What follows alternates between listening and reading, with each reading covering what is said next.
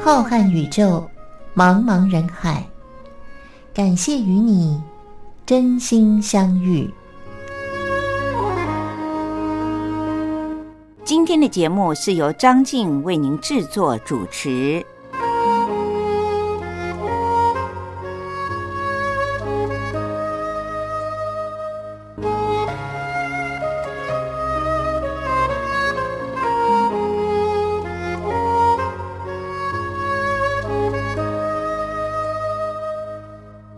各位听众朋友，大家好，我是张静，很开心又到了每个星期一次张静在真心相遇的节目时间里面，可以陪伴着大家一起闲话家常，听听好听的歌曲的时候了。很珍惜这每星期一次的相遇，希望听众朋友们，您在节目当中呢所听到的张静和您分享的资讯，对于您的身体保健有一些。帮助，同时呢，也希望您能够利用这短短的五十分钟，听到一些经典的好歌，舒压一下。我们知道现在人的生活呢，真的非常的繁忙，不论您是为了什么样的理由而在忙碌着，到了夜深人静的时候，希望大家呢，借由听听这些很抒情的歌曲，可以放松一下，让您对于即将来临的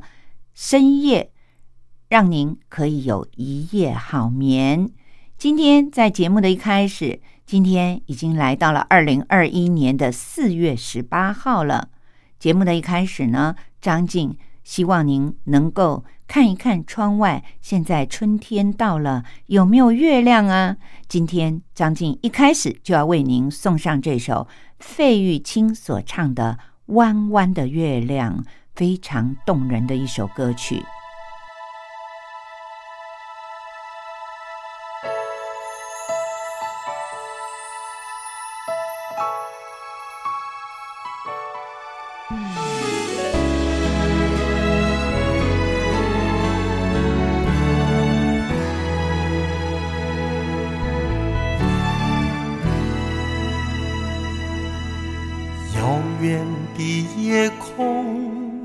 有一个弯弯的月亮，弯弯的月亮下面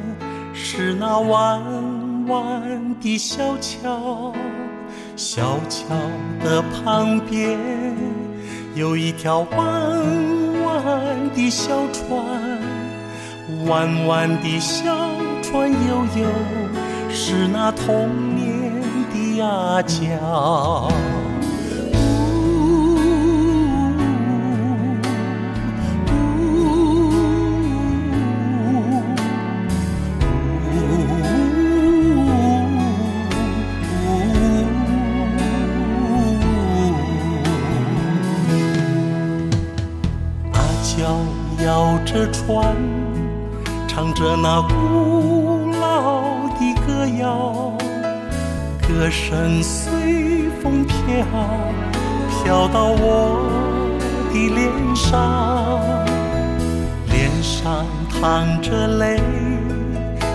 那条弯弯的河水，弯弯的河水流呀，流进我的。心上。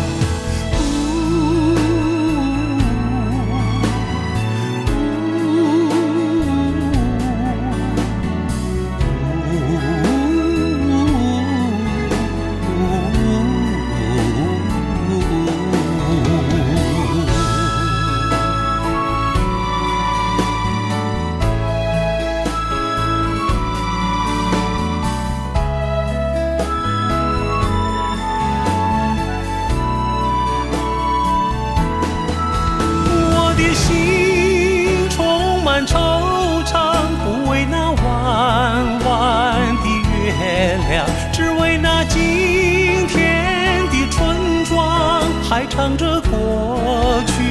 的歌谣。啊故乡的月亮你那弯弯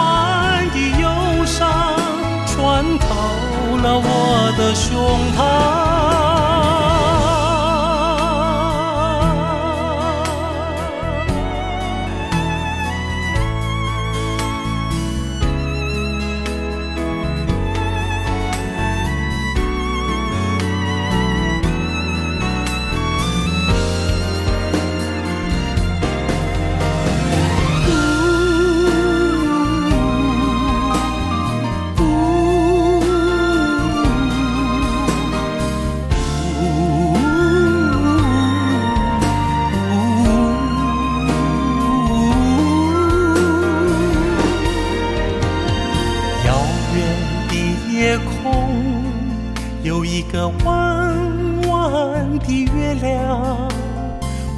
弯弯的月亮下面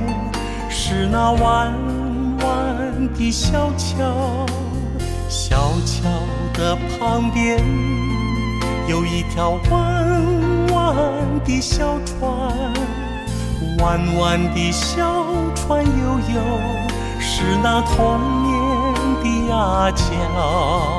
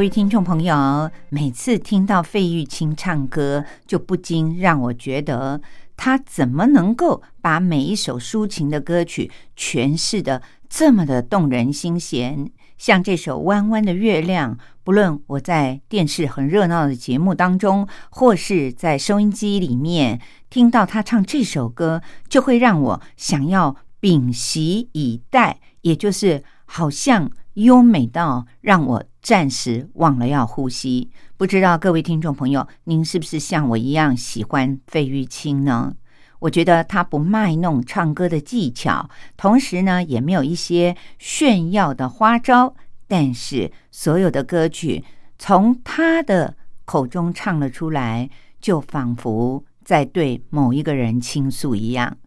今天张静要在节目当中呢，依然和各位听众朋友们分享一些有关于健康的资讯。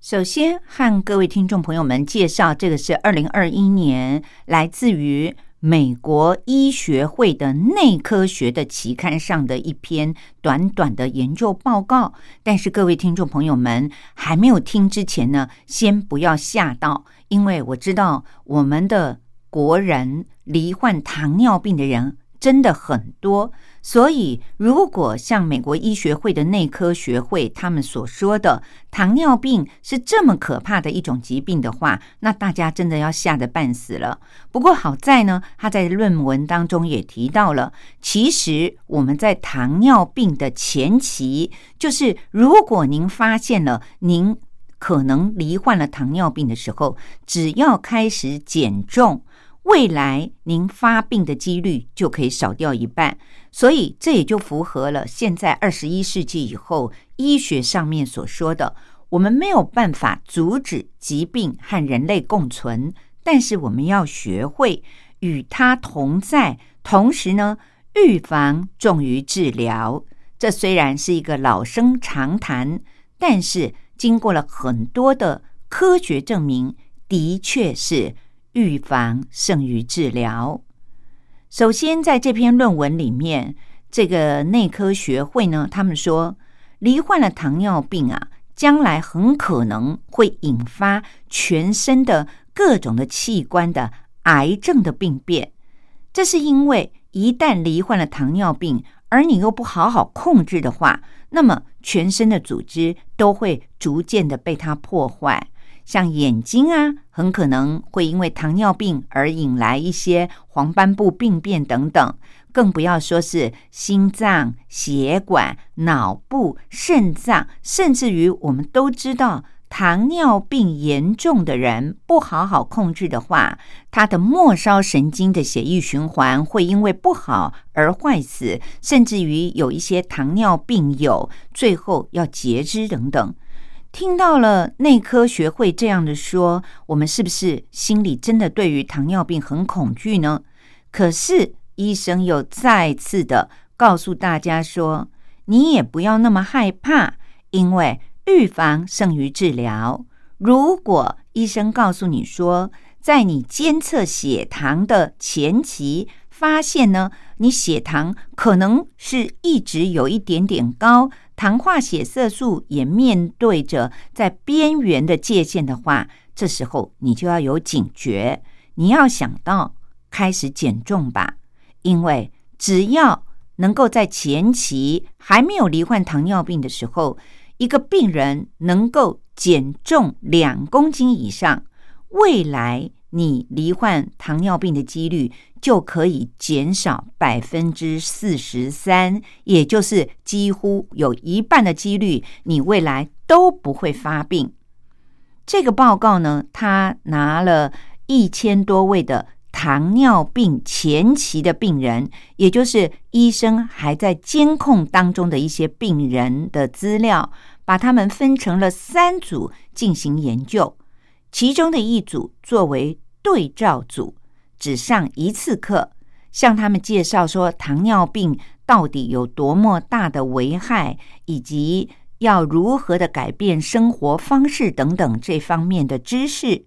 而另外的两组呢，则是所谓的上课组，要在试验开始的三个月，一共上六次课，也就是每一个月要来上两次课。课程的内容呢，包括需要在监督之下进行五十分钟的运动，就是每个月你来上这两次课呢，每一次在课程当中都会要求，并且有人在旁边监督着进行五十分钟的运动，同时也会利用上课的时间指导你如何的调整饮食的方式。譬如说，会规劝这些糖尿病前期的病人要少吃饱和脂肪酸，并且要注意均衡饮食等等。虽然都是一些很普遍的尝试，但是会等于是每个月告诫你两次，并且会为他们制定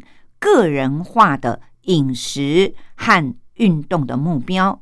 结果。经过了两年的时间之后，显示出那个对照组就是只上过一次课，告诉他们糖尿病的危害以及要改变生活方式的这一组呢，在两年之后，其中有五分之一的人，甚至于是超过五分之一，百分之二十二点八的人，他们真的都罹患了糖尿病。也就是说，他们并没有严格的控制自己的生活方式，同时也没有规律的运动。而其他两个上课组的病人，简单的说，就是他们有在医护人员严格的控管之下，监督做运动、调整饮食的方式，积极性的为他们从事事先预防的阶段。这两组上课组的病人。他们在遵照了医生所制定的个人化的饮食方式和规律的运动目标之后，两年里，他们得到糖尿病的都只占了百分之十三点七和百分之十五。相对于对照组，也就是比较消极性的，只是告知糖尿病的严重性的那一组的病人呢，罹患糖尿病的风险少了百分之四十三。因此。进行这项研究的美国医学会的内科学会，他们研究分析认为，上课的两组的病人在试验的一年和两年里面，减重的成果分别都达到了降低大约两公斤的体重，因此，他们认为，如果在还没有发病、罹患糖尿病之前期，你就开始注意身体的体重，进行减重的话，两公斤是最基本的标准哦，至少要减到两公斤。当然，减得更多一点，效果会更好一点。所以，他们得到的研究结论是，减重效果越好的人，而罹患糖尿病的情况就会越低。事实也证明了，预防的确是重于治疗。像糖尿病，除非是先天性的，否则在后天罹患糖尿病之前，我们都是可以避免的。希望各位听众朋友绝对不要自暴自弃。很多的疾病呢，必须认知到，我们只要控制好自己的饮食形态，达到标准的身材。并且进行规律的运动，糖尿病虽然可怕，但是的确是可以避免它发病的。今天在节目当中，张静就首先和您一起分享这则刊登于二零二一年最新的美国医学会的内科学期刊上面的一份很积极正面的报告。接下来，让我们一起来听听。刚才是费玉清唱的《弯弯的月亮》，那么下面呢，张静要为您介绍一位来自于台湾的女歌手，她是一位原住民的歌手梁文音所带来的《月光地毯》，一样的很轻柔、很优美的歌曲哦，很适合我们在晚上的这个时段来收听。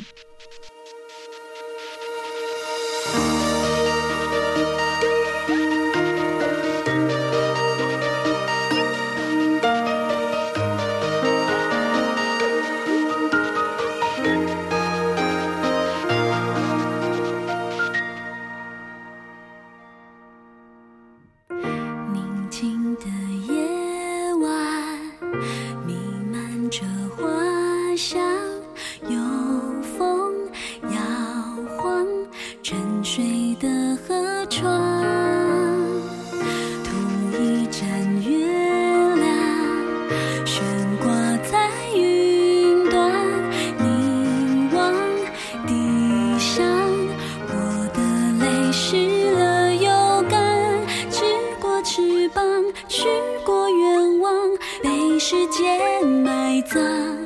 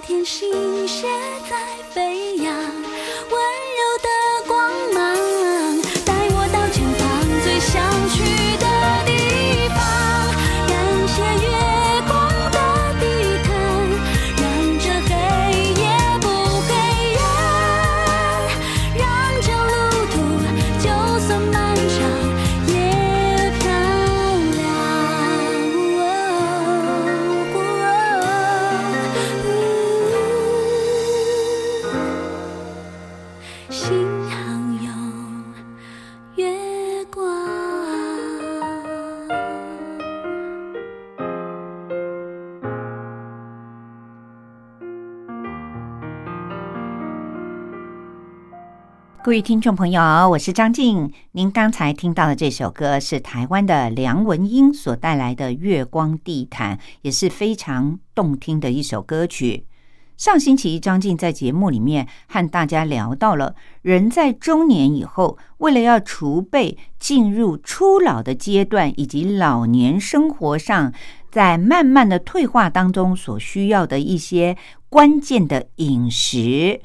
而今天呢，张静又和您谈到了，其实现代的医学比较着重的是预防胜于治疗。如果等到任何的疾病发病了以后，然后再投入很大的财力心力，同时病人本身自己也很受累，已经不符合现代医学的要求了。所以，预防医学是很重要的目标。世界各国的医界都在以预防来着手，对于未来的医学的方向。张静在今天就看到了一个来自于美国这个医学杂志，就叫做《预防》这本杂志里面呢，他就谈到了我们上星期也有说到类似的观念，就是人。在进入了中老年以后，必须要补充大量的蛋白质，这样才能够让我们有更为强健的肌肉。但是，补充蛋白质只是吃，并不是唯一的条件。这个预防杂志里面呢，还教了我们一些吃的时机，也就是您吃的时间次数是很重要的。连它都会影响到我们摄取蛋白质到底吸收了没有？在这本预防杂志里面说，如何能够补充足够的蛋白质呢？他们研究表示，其实你在吃的频率上很重要，也就是次数也是一个重要的附带条件。在美国一项。针对六十七岁到八十四岁的，也就是上星期我谈到的初老阶段的很多人的研究报告当中显示出来，相较于把蛋白质都在一餐到两餐之间吃的人，而另外的一些是把蛋白质分散在一天的各餐，包括用点心的时间，也就是说。他把所有要摄取的蛋白质呢，分散在了一天当中的任何时段。针对了许多所进行的研究结果，医生就提醒大家说，其实有些食物你可能都知道它含有丰富的蛋白质，你也很想要补充足够的蛋白质。但是你可以把它当成零食吃，分散在一天当中的任何时段。如此一来，你不但摄取到了足够的蛋白质的数量，而且你也会觉得没有负担，同时吸收的效果还会更好。那今天呢，张静就很想要和大家一起分享，原来过去我们说。除了三餐之外，一点零食都不要吃，是一个不正确的观念。怎么说它不正确呢？原来有一些我们可以把它富含了蛋白质的东西呢，当成零食，分散在我们嘴馋想吃的时候来吃，这样呢，吸收的又好，而且又可以解解馋。首先，第一个就是杏仁。其实大家都知道吃坚果类对于身体很好，但是这个里面呢，特别的提到的是杏仁。他说，当你想吃薯条的时候，不妨就拿杏仁来当做替代品吧。而美国因为他们大量的生产丰富的杏仁，这些杏仁豆呢，最好只是干燥而已，千万不要加了调味料或者是炸过的。根据美国农业部有一些资料发现。二十八公克的杏仁就可以提供足足六公克的蛋白质，还有三点五公克的纤维质，以及十四公克的优质的脂肪。各位听众朋友，并不是植物就没有脂肪哦。我们现在都知道有所谓的植物蛋白奶，其实。杏仁里面就含有很丰富的优质的脂肪，而且杏仁随身携带很方便，您就可以把干燥的杏仁拿来当做零食随身带着，嘴馋的时候呢，不妨就吃个几颗。那第二个呢，其实我们中国人特别的喜欢吃，而且呢，我们得天独厚也生产了很多，那就是毛豆。每半杯的毛豆就可以得到六公克以上的蛋白质哦，所以它是含有了很丰富的蛋白质，可以增强我们大脑的功能。大豆类的食品呢，还另外的富含了。很多女性停经后所需要的异黄酮，毛豆是一种很好的抗氧化剂的化合物，它已经被证明了可以改善停经以后女性的认知功能，还有视觉的记忆力。所以，各位听众朋友，尤其是女性，您不要忘了，毛豆就是可以拿来当做零食，而且是非常有益于女性身体健康的一种零食。那么第三个，我知道很多人去爬山或郊游的时候，随身的包包里面都会放几个白水煮蛋，煮鸡蛋也是一个很好的零食。一个鸡蛋大约可以提供六公克的蛋白质。如果我们煮好了水煮蛋，很容易的就可以带在身边。当我们饥饿的时候，或者想吃零食的时候呢，就拿来冲冲数。其实鸡蛋它不但方便取用，而且它除了蛋白质以外，也富含一种叫做胆碱的元素。胆碱这个元素是我们人的身体不能或缺的一种营养素之一，对于心脏的健康，还有一个人的认知功能，都具有很关键的作用。所以，各位听众朋友，水煮蛋也是很好的一种可以随身携带的零食，又可以补充到丰富的蛋白质。那么第四个呢，就是我们不妨。需要的时候，想吃的时候呢，可以到超市或者便利店里面去买一下。这就是现在非常流行的希腊优格。为什么特别的指定希腊优格呢？因为美国的预防杂志他们研究认为，希腊优格要比一般的优格呢含有更多的蛋白质，同时也提供了丰富的钙。一小杯的希腊优格可以提供大约二十二公克的蛋白质，同时还可以增加老年人的肌肉量和骨骼的质量，所以希腊优格也是一个很不错的零食的选择。第五个，我想在节目当中很多的听众朋友一再的听过，就是鹰嘴豆。这里说的呢是鹰嘴豆泥。我知道欧美很多国家人都非常的喜欢吃鹰嘴豆，有人是直接把鹰嘴豆这种小颗粒的豆类呢，直接烘烤，不加调味料，当做零食带在身上补充一些。但是这里所谈到的呢，是鹰嘴豆泥，有四分之一杯的鹰嘴豆泥呢，就可以提供五公克的蛋白质。鹰嘴豆泥，如果就这样吃的话，可能有一些豆泥的味道。我在美国的一些土耳其的餐厅或者墨西哥的餐厅里面呢，吃过他们用鹰嘴豆泥搭配煮熟的甜豌豆或者是甜椒以及胡萝卜等等，于是就变成了下午茶或者是午餐很重要的一个角色。鹰嘴豆是地中海饮食里面最常看到的一种小颗粒的豆类，它有助于我们降低心脏病的风险，因此在现代呢也成为了一股风潮。不论您是烘干了当做零食，或者是鹰嘴豆泥拿来佐餐，都是很不错的选择。第六个。可以当做零食，又可以达到健康补充蛋白质目标的，就是尾鱼罐头了。如果在外面吃食物的时候不方便，那您不妨就到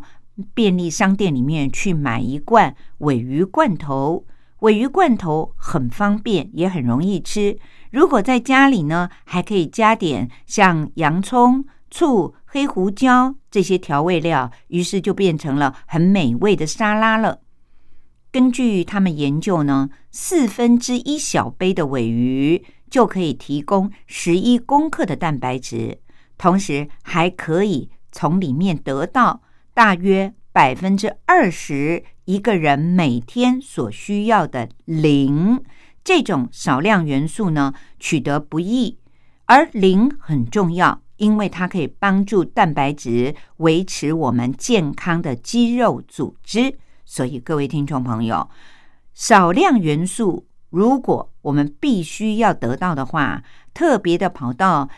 一些营养品的补充店里去买鳞片来吞，倒不如偶尔吃吃尾鱼。尾鱼里面就含有丰富的蛋白质和磷。希望各位听众朋友要懂得选择食物。同时呢，张静也会在节目当中提供您最新的。来自于世界的医疗杂志上面所进行的研究的结果，这让我们丰富了很多的尝试。我们会发现，其实很多的东西呢，都是我们轻而易举就可以买到，或者是来作为料理之一来使用的，但是我们却没有想到它。那么，知道了这些常识以后呢，就能够让我们每一个人都可以活得很健康，有一个美好的老年和中年了。希望大家一起分享这些资料，能够获得很多的帮助哦。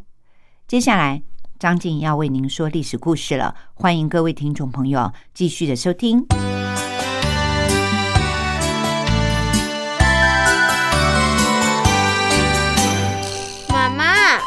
好难学哦，不会啊，历史就是我们中华民族的故事啊。哎呀，你就把它当成故事来听，这不就有趣了吗？真的吗？听故事当然好玩啊，可是老师上课又不讲故事。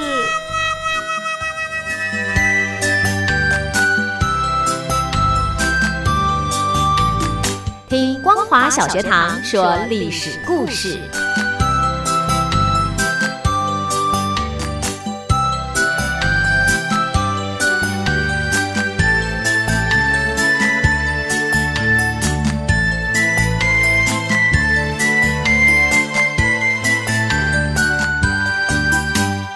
各位听众朋友，又到了张静为您说历史故事的单元了。从今天开始，要展开一个新的阶段。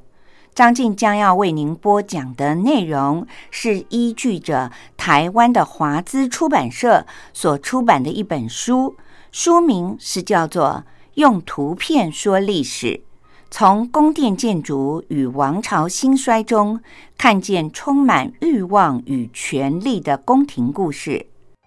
虽然这本书里面有很多的图片，我们的听众朋友们看不到，但是它对于历史故事精彩的描述，我相信透过张静的播讲，您应该历历在目。这本书里面所介绍的帝王的宫殿，都不是来自于我们中国，而是介绍了欧洲非常著名的一些帝王的宫殿建筑物。我相信很多的听众朋友，您。都听过这些耳熟能详的宫殿，或许还有的听众朋友，您到欧洲去旅游的时候，曾经参观过这些宫殿。我们都知道，阅读是一件很愉快的事情，尤其是阅读历史。历史告诉了我们当时是什么样的文化。张静觉得翻译。编辑这本书的作者许如红，他在自序里面所写的，清楚明白的解释了张静为什么挑选了这本书来为我们的听众朋友们介绍。他在序里面是这样说的：遍布全世界各地的每一座宫殿，都是人类宝贵的文化遗产。作为帝王将相权位的象征，他们受到了特别的关照。雄厚的财力、优秀的建筑设计师，还有技艺超群的能工巧匠们，造就了宫殿建筑的卓越和辉煌，也映照着君王权势的强盛和武力的强大。因此，不同时代的历史、宗教和文化倾向，都可以在宫殿建筑上看见深深烙印的痕迹。单纯的就艺术的层面来看，没有任何建筑能够比宫殿更具有时代的意义了。尤其在宫殿的建造过程里，统治者们大部分都顺应了建筑发展的必然规律，从而能够使得这些具备了时代特征的建筑历久弥新。十九世纪之前的欧洲是人类文明发展史里非常重要而且又独特的一环。不同的民族冲突，还有疆域领土的争夺，宫廷内部的权力拉锯紧紧的交织在一起。宫殿建筑也在历史的跌宕起伏中，成为了诠释欧洲文明的重要线索。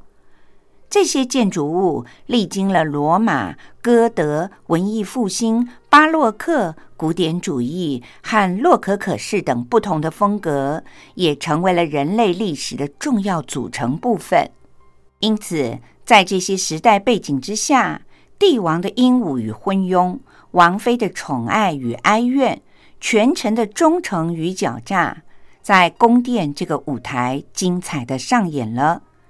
权力和财富所造就的骄奢淫欲的生活，利欲熏心的斗争，都可以作为后人对于历史的借鉴，也留下了很多未解之谜。带着这些疑惑以及对于历史的关怀，这本书对于欧洲宫殿背后的历史进行了系统的梳理，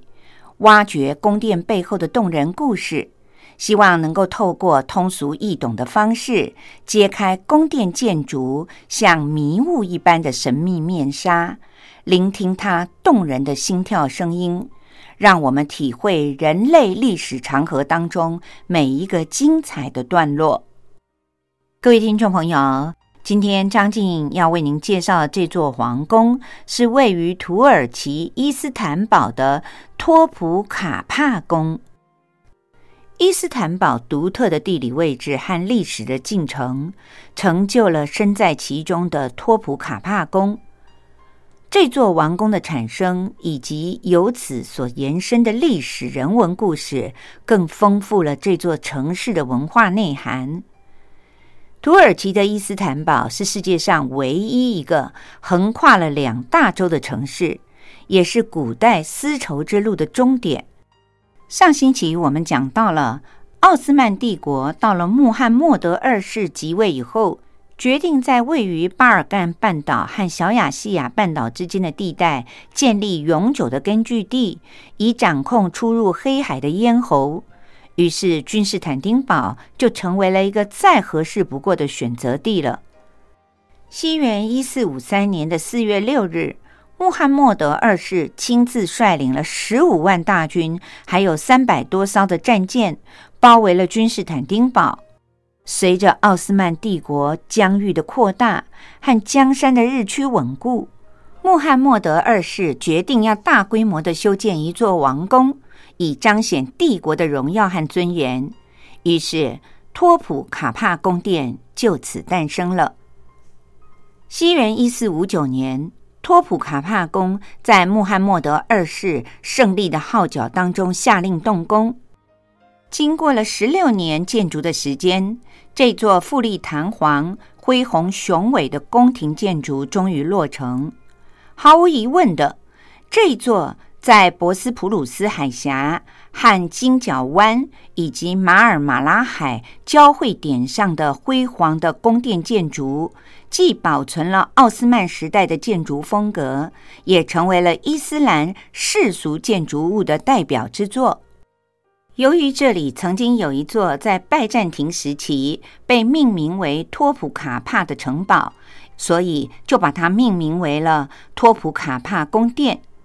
在土耳其的语言里面，意思就是大炮门。托普卡帕宫殿。为了要成为这个城市的地标，所以也充分的展现了奥斯曼帝国文化的极致。也由于过去伊斯坦堡曾经为罗马帝国所控制，东罗马和西罗马的教皇之争也为这座城市留下了难以磨灭的痕迹，所以托普卡帕宫殿也成为了伊斯坦堡多元文化的一部分。整座宫殿一共有七座高大又厚实的大门，四座是朝着陆地的，还有三座是朝着海洋的，依海临风，别有风味。其中主要的一座大门面对着著名的圣索菲亚大教堂，大门里面大约有三百米的地方有一个中门，两个门之间就是皇宫的前院了。中门内有绿木蓊郁的花园，花园的右边是笼罩在柏树以及梧桐树的绿荫之下的御膳房。现在则成为了水晶制造品、还有银器以及中国瓷器的收藏展示馆。左侧则是苏丹和后妃们所居住的内宫。花园的深处的库贝阿尔特宫，则是苏丹召集大臣商量事情的地方。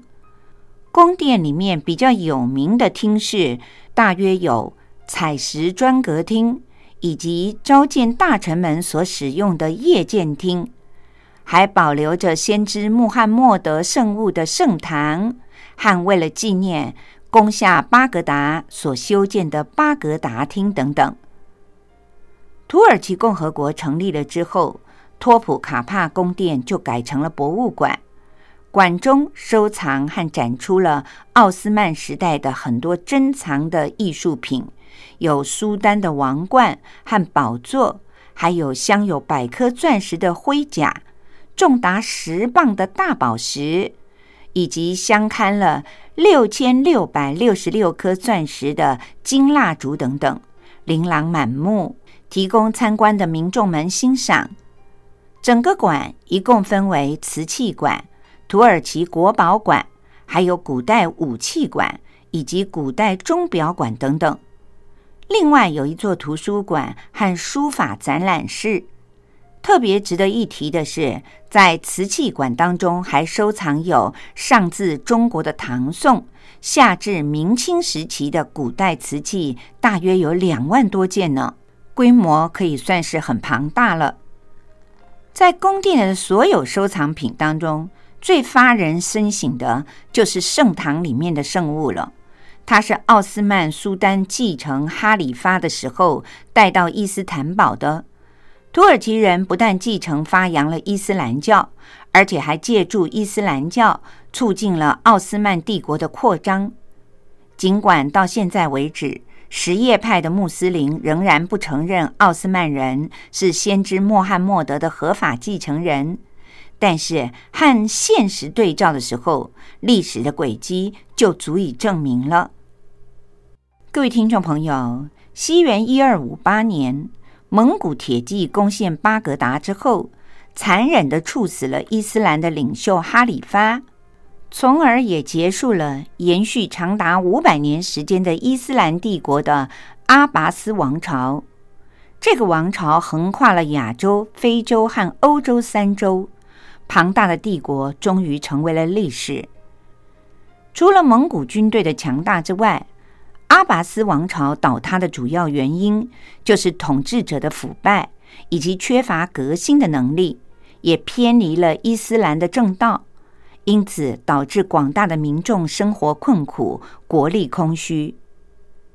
社会经济的发展和文化的变革应该是要同步前进的，否则就会扼杀了社会本身的创新能力。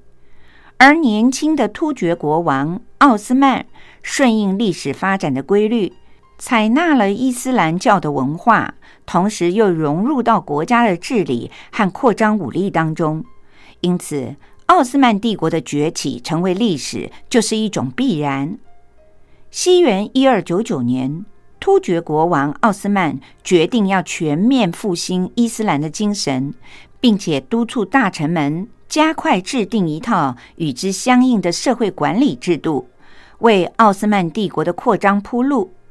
自此，突厥穆斯林军队开始注入了伊斯兰精神。他们的一切行为都以《古兰经》和圣训作为准则，国家管理上也必须要遵从伊斯兰的原则，归属中央统帅。毫无疑问的，奥斯曼帝国的初期虽然规定了伊斯兰法要高于一切，但是这个新兴的帝国依靠着权威和活力，做到了对于帝国之内的所有民族一律平等的原则。各个民族宗教信仰自由，任何地方的官员和宗教势力强制别人改变信仰自由，都会被严格的惩罚。因此，基督教、犹太教。印度教和佛教等都互不干涉，和睦的相处。奥斯曼帝国他强调万物非主，唯有真主。穆罕默德是真主的使者。这种思想既保持了民族的独立，又维护了国家的统一。伊斯兰的教育和文明也因此而得以复兴。宽容的宗教信仰政策成为了奥斯曼帝国强盛的代表。如今，静静的躺在托普卡帕宫殿当中的穆罕默德的圣物，就成为了昔日奥斯曼帝国强大国力最好的证明了。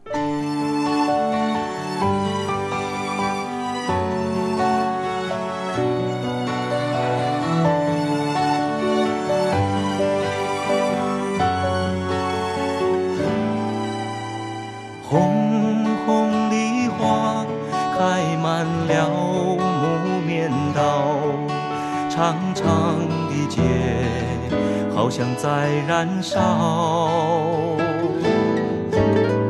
沉沉的夜徘徊在木棉道，轻轻的风吹过了树梢，木棉道我怎能忘了？那是去。高潮，木棉道，我怎能忘了？那是梦里难忘的波涛。爱情就像木棉道。各位听众朋友，我是张静。为您讲述完毕了今天的历史故事之后，您现在听到的这首歌是非常知名的校园歌手施孝荣他所唱的《木棉道》。因为春天来了，又让我想到了台北有很多的人行道上所种植的行道树，就是木棉花。花团锦簇、红艳艳的那种景观呢，很可能在春天之后，我们又可以在台北的各个街道看到了这火红的花朵。今天的节目为您进行到这里，又到了张静要和大家说再会的时候了。感谢各位听众朋友们的收听，也祝福大家在未来的一个星期里，大家都身体健康、平安快乐。下个星期天晚上的零点十分，我依然会在空中陪伴着您，也希望您能够按时的收听《真心相遇》。我们下星期再见喽，拜拜。